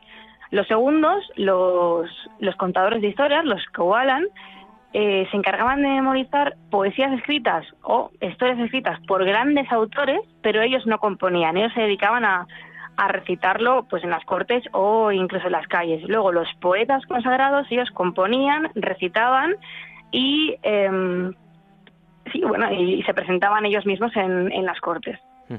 Bueno, te vamos a pedir ahora que nos des eh, algunos nombres. Son muchos los poetas que bueno, eh, se consideran preeminentes en estos siglos medievales, pero eh, no, nos vamos a detener en todos, pero sí, danos algunos nombres, Laura. Bueno, pues como bien dices, es una pena, pero no nos podemos, no nos podemos detener en todos. Son muy abundantes y la tradición poética medieval en Persia es muy abundante y muy rica. Pero pues hemos escogido a tres de ellos que representan momentos diferentes de la historia, desde el siglo XI hasta el XIV Son tres personajes muy conocidos, yo estoy convencida de que los oyentes los conocen también. Y hemos decidido que lo mejor para el programa va a ser seguir un orden cronológico, así que empezaremos por el, primero de ellos, eh, que es eh, uno de los más grandes y, como decía, uno de también los más conocidos, ¿no? que es Omar Khayyam. Omar Khayyam nació en Nishapur en 1048 y además de poeta también era matemático, astrónomo y filósofo. Esto es un rasgo bastante común en los intelectuales que, antes hemos comentado, que se solían se solían dedicar a varias cosas, ¿no? Aunque uno fuese fundamentalmente poeta, siempre había ese conocimiento adicional que hemos comentado, siempre había que añadir había que añadir algo más, ¿no? El, saber no ocupa lugar, diríamos. La obra más famosa de, de Omar Khayyam y más traducida también, son las Rubayat, que es una selección de poemas que se trajo por primera vez a Europa de la mano de eh, Edward Fitzgerald en 1859. Estos versos son una alabanza al vino y a celebrar la felicidad de los instantes, ¿no? esa, esa, felicidad que se pasa frente a una vida que está pues, indefectiblemente determinada a acabarse.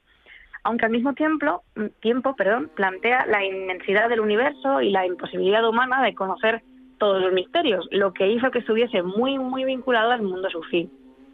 Nos hemos traído, como en la vez anterior, algunos fragmentos para que los oyentes los escuchen. Así que, eh, deleítanos, deleítanos, Laura. Una de nuestras estrofas favoritas de, de, Omar Hayan es esta, que está, esta fue traducida por Joaquín González. Y dice, y allí estaba la puerta cuya llave no vi, y allí se alzaba el velo que lo ocultaba todo. Un vago murmurar cerca de ti y de mí. Se escuchó. Y después nada, ni de mí ni de ti.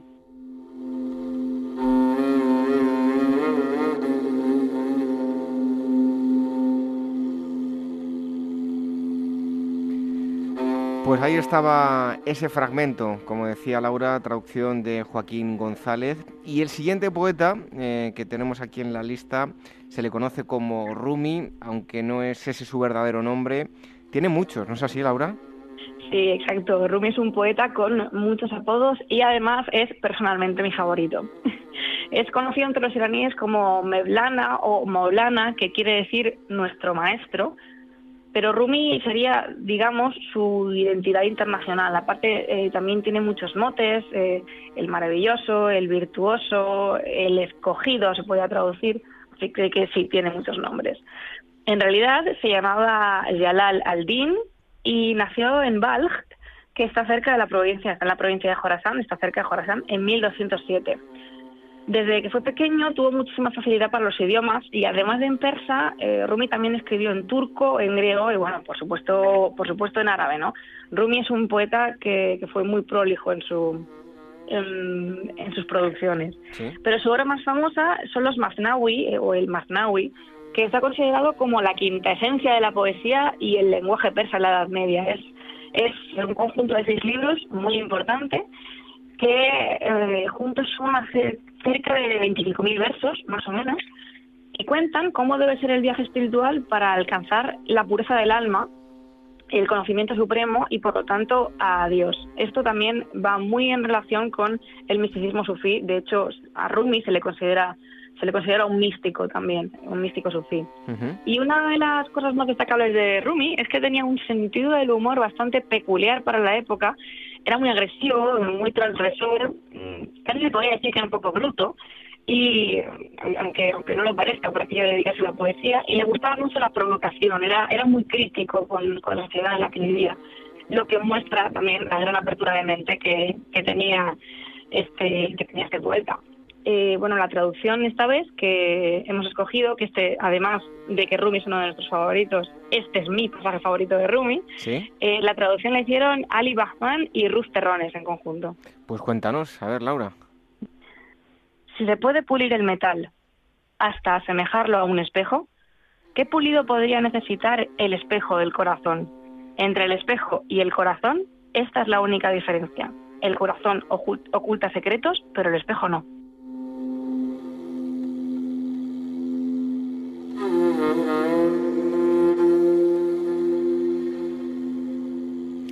Sí que eran profundos los, eh, los poetas eh, persas. Bueno, Laura, y ya por último, el tercero de los poetas es conocido por los trabajos de temática amorosa y romántica. eh, terminamos con Jafez, ¿no? Exacto, este es nuestro último poeta y la especialidad de Jafez o Jafid, depende, es, el mismo nombre, efectivamente es la poesía amorosa y pasional, la poesía romántica. Este, este hombre nació en Shiraz en 1325 y hoy en día casi todas las casas iraníes tienen un volumen del diwan, de la colección de este poeta para que nos hagamos, para que los siguientes se hagan una idea, sus versos se han venido memorizando desde que se escribieron y hoy en día se utilizan como refranes o proverbios en Irán en, el día a día. Este hombre fue tan tan influyente en su tiempo que llegó a trabajar para Tamerlán en los últimos años de vida de este gobernante, algunos años en, eh, allí en Samarcanda, y además siempre estuvo muy ligado al ambiente de cortes muy poderosas, ¿no? Eh, Jafez era un, un personaje tremendamente influyente en, en la sociedad de su tiempo y pues muy famosa por sus poesías románticas, no siempre mm, son más famosas las poesías de, desengaño amoroso, ¿no? Como aquellas que tienen un final agridulce en lugar de un final de cuento de hadas. Mm, se, preferían las, las amargas, ¿no? Les, les, gustaba un poquito más el sufrimiento. Bueno, y también nos has traído un pequeño fragmento, ¿no? Sí, este es el, el último día, vez la traducción es de Carmen Liaño y dice así. El día de amistad en que nos encontramos, recuerda. Recuerda los días de fervoroso quebranto. Recuerda. El dolor en mi paladar es como veneno amargo. El grito en nuestras fiestas, que sea grato. Recuerda.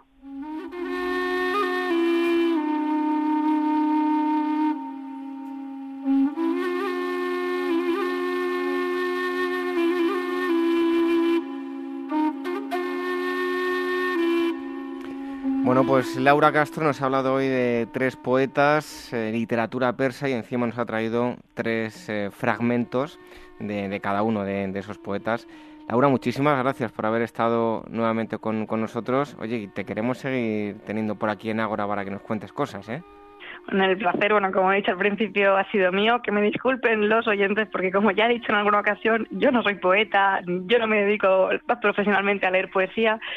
Y no sé si les he hecho justicia a estos tres autores que son, son enormes en, la historia de la literatura, pero bueno, yo como siempre estoy muy feliz de participar con vosotros, me alegro de que, de que sigáis queriendo tenerme por aquí. Ha sido, como digo, un placer y nos escuchamos pronto. Muchísimas gracias a vosotros. Pues un fuerte abrazo, Laura, te esperamos muy pronto por aquí.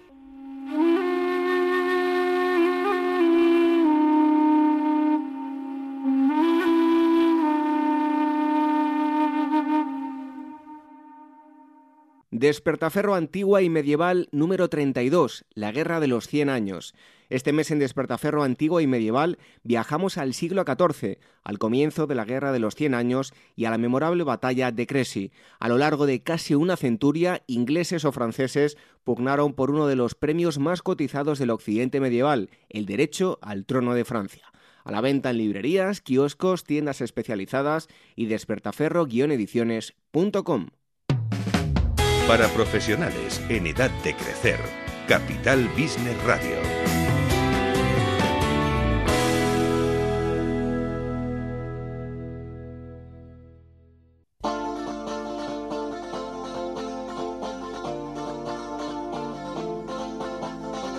Ágora, historia en estado puro. Y por fin bueno, bueno, lo que nos trae hoy Irene a, Héroes del Silencio. Irene Aguilar, buenas noches. Buenas noches. La sección tan esperada, que la gente está esperando a ver qué lee esta semana, siempre te está esperando que vengas ahora tú con un libro para ver qué lee. Que me consta que hay muchos, ¿eh? muchos oyentes que están esperando a ver sí, las indicaciones. Yo también quiero hacer un llamamiento a los oyentes que también pueden proponer ellos libros, ¿eh? También. Porque claro, yo elijo. Venga, vamos, vamos a hacer eso, que, que nos escriban y, nos digan libros que quieren que Irene haga una, una crítica. Nos pueden escribir a contacto arroba agorahistoria.com o también a agora arroba capitalradio.es. A cualquiera de esos dos correos nos escriben para pedirnos lo que quieran, temas, pero en este caso algún libro que quieren que haga una crítica Irene. Y como decía hoy, que, que nos traes a Héroes del Silencio, bueno, ¿qué, relación tiene con el libro? Bueno, es eh, un cu- cuestión un poquito de, de época, ¿no? Esta canción es de 1988 y nosotros vamos a hablar de la España de los 80, ¿no? A través de... Fíjate, te diré que hay años que- eh, o, o décadas que me gustan más que los 80. A mí ¿eh? también, a sí, mí ¿no? también, mucho más. sí, sí. Pero bueno, hoy nos vamos a adentrar en esa, en esa década de los 80. Exactamente, nos, nos centramos en ella debido al libro que se llama Talco y Bronce, el autor es Montero Glez y la editorial Algaida. Y lo ilustramos con, bueno, con, con la música de, de Héroes del Silencio. Exactamente. Bueno, pues cuéntanos algo acerca del, del autor, el, el- el estilo. Bueno, un poco para que la gente se vaya haciendo la idea, empezamos con, con una cita del propio autor ¿no? que dice, soy un autor de género negro y en todas mis novelas el tema fundamental, lo que más me interesa, es la relación del hombre con la propiedad. Ahí está la clave. ¿Vale? Entonces, eh, la obra que, que le dio a conocer y con la que aún se le relaciona es Sed de champán, eh, que escribió en 1999, Ujú. pero que él mismo dice que no está en entre sus favoritas. ¿no? Él prefiere Pistola y Cuchillo, que escribió en 2010 y que está inspirada en los últimos días del cantador Camarón de la Isla. Y señala esa obra como, pues como la más personal. ¿vale? Bueno, pues desde luego que una época peculiar para la que se vivió en, esa época en, en España.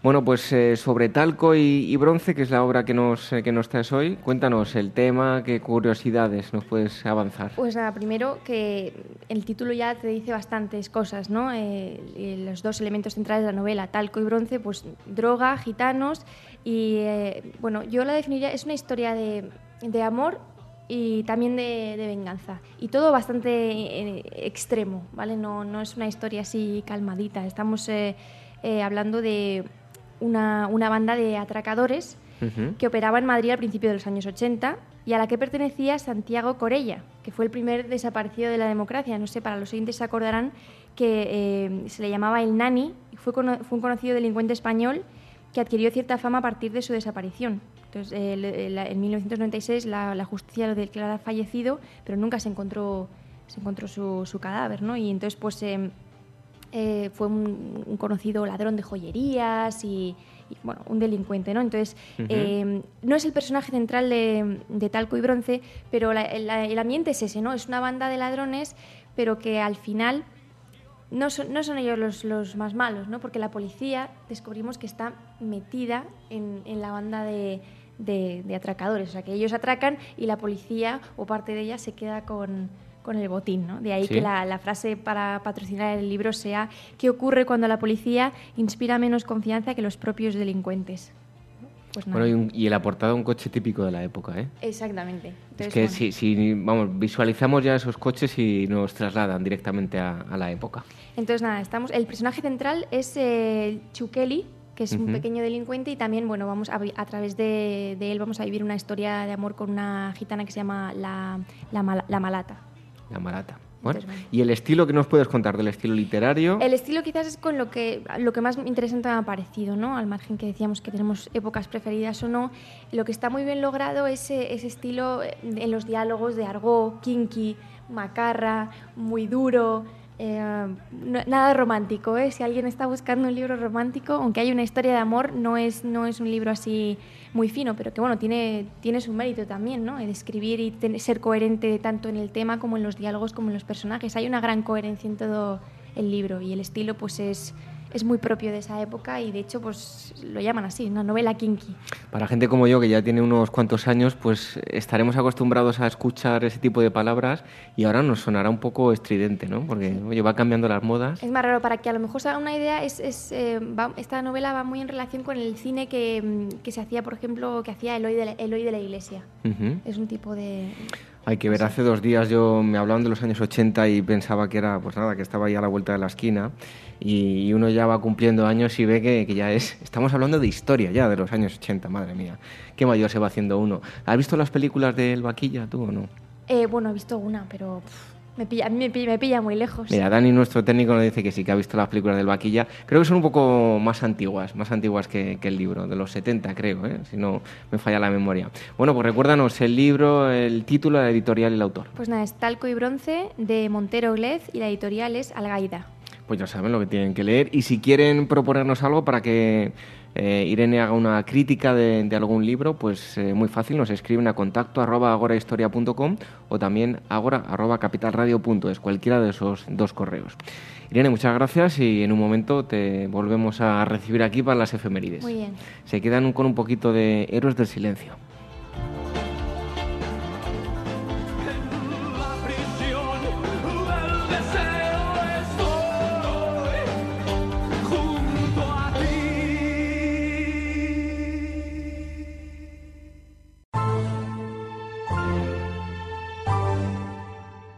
Decided to launch, launch, launch an expanded asset purchase program encompassing ding, ding, ding. the existing purchase programs for asset-backed securities and, and covered bonds will amount to 60, 60, 60 b, b, b, billion euros. Billion euros. Billion euros. Para que no pierdas el ritmo.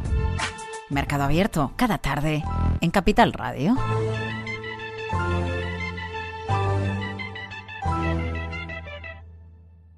¿Sabes cuál es el mejor dial para escuchar Capital Radio? Tu móvil. Ya tienes disponibles las versiones de iOS y Android de Capital Radio. Y si quieres escucharlas en tu coche, lo tienes muy fácil. Empareja el Bluetooth de tu coche con tu móvil o tableta, entra en la app de Capital Radio y ya lo tienes. Escucha Capital Radio en digital. Y si te preguntan qué escuchas, no lo dudes. Capital Radio.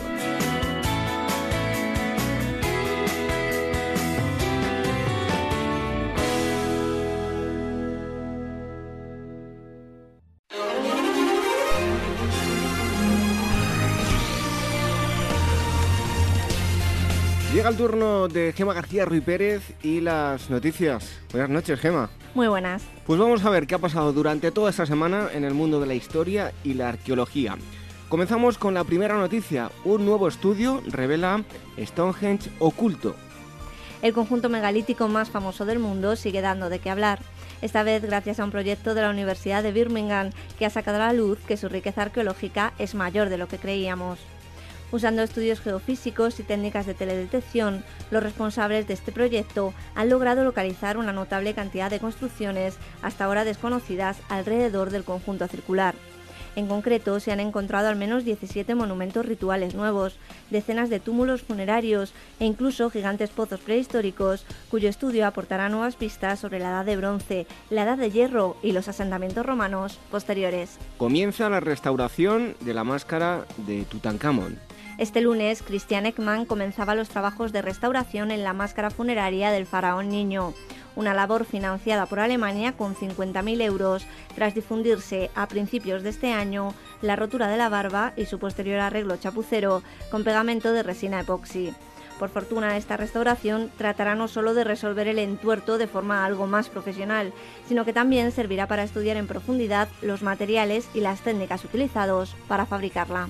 Nueva teoría sobre la extinción de los dinosaurios. Lisa Randall, física teórica de la Universidad de Harvard, apuntaba esta semana a un nuevo culpable de la colisión cósmica que acabó con los dinosaurios y abrió las puertas del mundo que hoy conocemos, la materia oscura. Así lo deja patente en su nuevo libro publicado este mismo martes, donde sostiene que un fino disco de materia oscura podría haber influido en los cometas de las regiones exteriores del sistema solar y, en definitiva, haber desencadenado el impacto que acabó con estos grandes colosos. Pero su tesis no acaba ahí. La historia del impacto que acabó con los dinosaurios es solo una de las cinco extinciones masivas que hoy sabemos que se produjeron aquí, en la Tierra.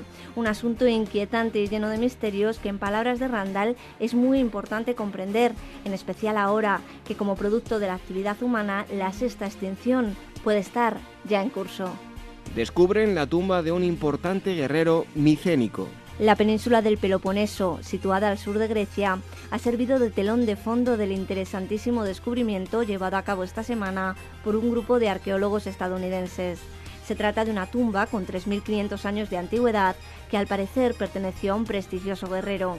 Pero atención porque en ella, además del cadáver, se ha encontrado un verdadero tesoro de gran valor, joyas y copas de oro y plata, una gran espada y más de mil fragmentos de piedras semipreciosas, según ha comunicado ya el Ministerio de Cultura heleno. Pagan casi 30.000 euros por una fotografía del iceberg que supuestamente hundió el Titanic. Este lunes supimos que el pasado sábado una casa de subastas británica había encontrado dueño a una polémica fotografía del iceberg que pudo haber hundido el mítico transatlántico. La historia de la instantánea comienza el 15 de abril de 1912, apenas unas horas después de la tragedia que acabó con cientos de personas. Su artífice, uno de los miembros de la tripulación del buque Prince Adalbert, que ya entonces aseguró que aunque no pueda distinguirse bien en la foto, in situ pudieron apreciar en el iceberg marcas de pintura roja que tenían la apariencia de haber sido hechas por el raspado de una embarcación contra él. Por el momento no hay nada más que atestigue que efectivamente la fotografía es verdadera, pero en fin, parece ser que su nuevo dueño así lo cree. ¿Por qué el Homo sapiens es la única especie humana que sigue viva? La BBC publica esta semana un amplio e interesantísimo artículo firmado por su corresponsal científica Melissa Hogenboom, en el que se señalan las causas por las que se extinguieron los homínidos anteriores al Homo sapiens. Sobre él caben destacarse diversas cuestiones, como que además del recién conocido Homo naledi, los expertos no descartan el descubrimiento de otros homínidos de los que aún no tenemos noticia. Además, Hogenboom reflexiona sobre los distintos factores que pudieron acabar con nuestros primos lejanos, cambios en la dieta, una menor efectividad en la caza, la incapacidad de entender y utilizar el lenguaje simbólico o la adaptación genética son algunos de los supuestos culpables de que hoy no sigan con nosotros. Las noticias de actualidad cada semana nos las trae Gema García Ruiz Pérez. Muchas gracias, Gema. Buenas noches y hasta la semana que viene. Te esperamos nuevamente aquí la semana que viene. En un momento llegan las efemérides con Irene Aguilar.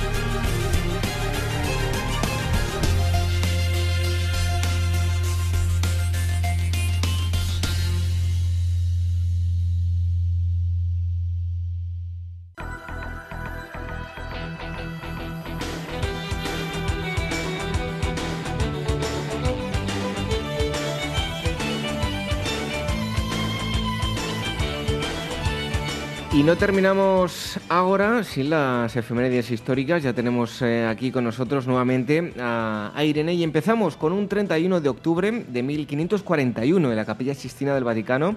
Se inaugura oficialmente el fresco de Miguel Ángel llamado El Juicio Final o El Juicio Universal, hecho por encargo del Papa Clemente VII y más tarde confirmado por Pablo III, que ocupa toda la pared del altar de la mencionada capilla. La obra fue iniciada en 1500 eh, 36. Este fresco es una representación de la segunda venida de Cristo y el Apocalipsis. El mes de octubre de 1926 termina con otro día 31 en el que Harry Houdini, ilusionista, mago y escapista estadounidense de origen húngaro, fallece en Detroit, Estados Unidos, como consecuencia de una peritonitis derivada de una lesión de estómago.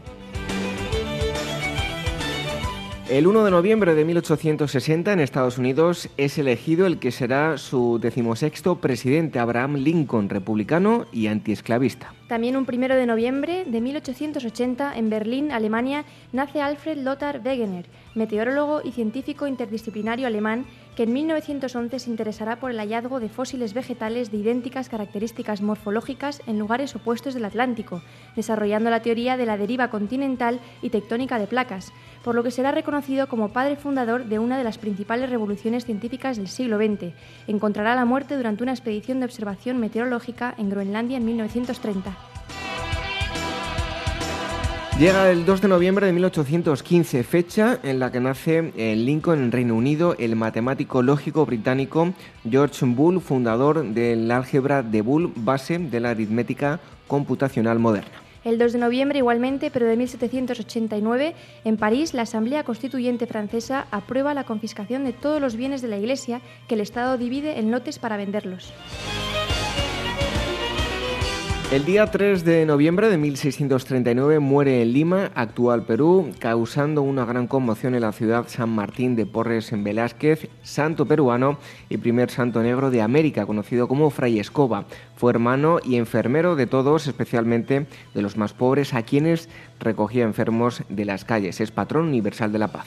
Otro 3 de noviembre de 1808, con un ejército de 240.000 hombres, Napoleón I vuelve a entrar en España con el fin de restablecer de nuevo a su hermano José I en el trono. Bonaparte no será capaz de consolidar su dominio y en 1814 abandonará España. El 4 de noviembre de 1922, tras más de dos años de excavaciones en el Valle de los Reyes, en Egipto, Howard Carter descubre la tumba de Tutankamón. En su interior aguarda uno de los más fantásticos tesoros jamás hallados por arqueólogos: vasos canopes, piezas de alabastro y oro, mobiliario, usabits. 4 de noviembre igualmente, pero de 1879. En Estados Unidos, el tabernero James Ritty, cansado de discutir con sus clientes, presenta la primera caja registradora que imprime en un rollo de papel los movimientos de dinero. El 5 de noviembre de 1811, en la ciudad de San Salvador, el sacerdote José Matías Delgado encabeza la primera tentativa de lograr la independencia. Esta revuelta será sofocada por las autoridades españolas en diciembre. El 5 de noviembre de 1917 nace en Chalon, Francia, Jacqueline Aureol, que en 1948 obtendrá el título de piloto de aviación y se convertirá poco más tarde en la primera mujer con el título de piloto de pruebas. También conquistará a pulso el calificativo de mujer más rápida, al batir en cuatro ocasiones el récord del mundo de velocidad en avión a reacción. Llegamos al 6 de noviembre de 1771 en Praga, actual Chequia, nace Alois Senefelder, inventor alemán que en 1796 ideará y desarrollará la técnica para la impresión por medio de la litografía. Y para terminar, el 6 de noviembre de 1814 en la ciudad belga de Dinant nace Adolphe Sax, que será fabricante de instrumentos musicales e inventará el saxofón en 1840. Cuatro años más tarde, Héctor Berlioz compondrá la primera obra conocida para este novísimo instrumento.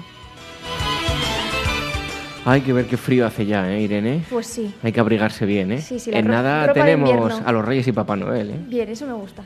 Bueno, pues en un momento la despedida de ahora.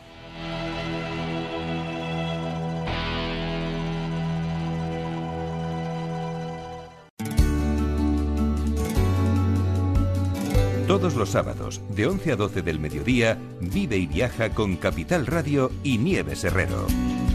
Vivir, viajar el programa de turismo de Capital Radio para oyentes inquietos y de espíritu joven.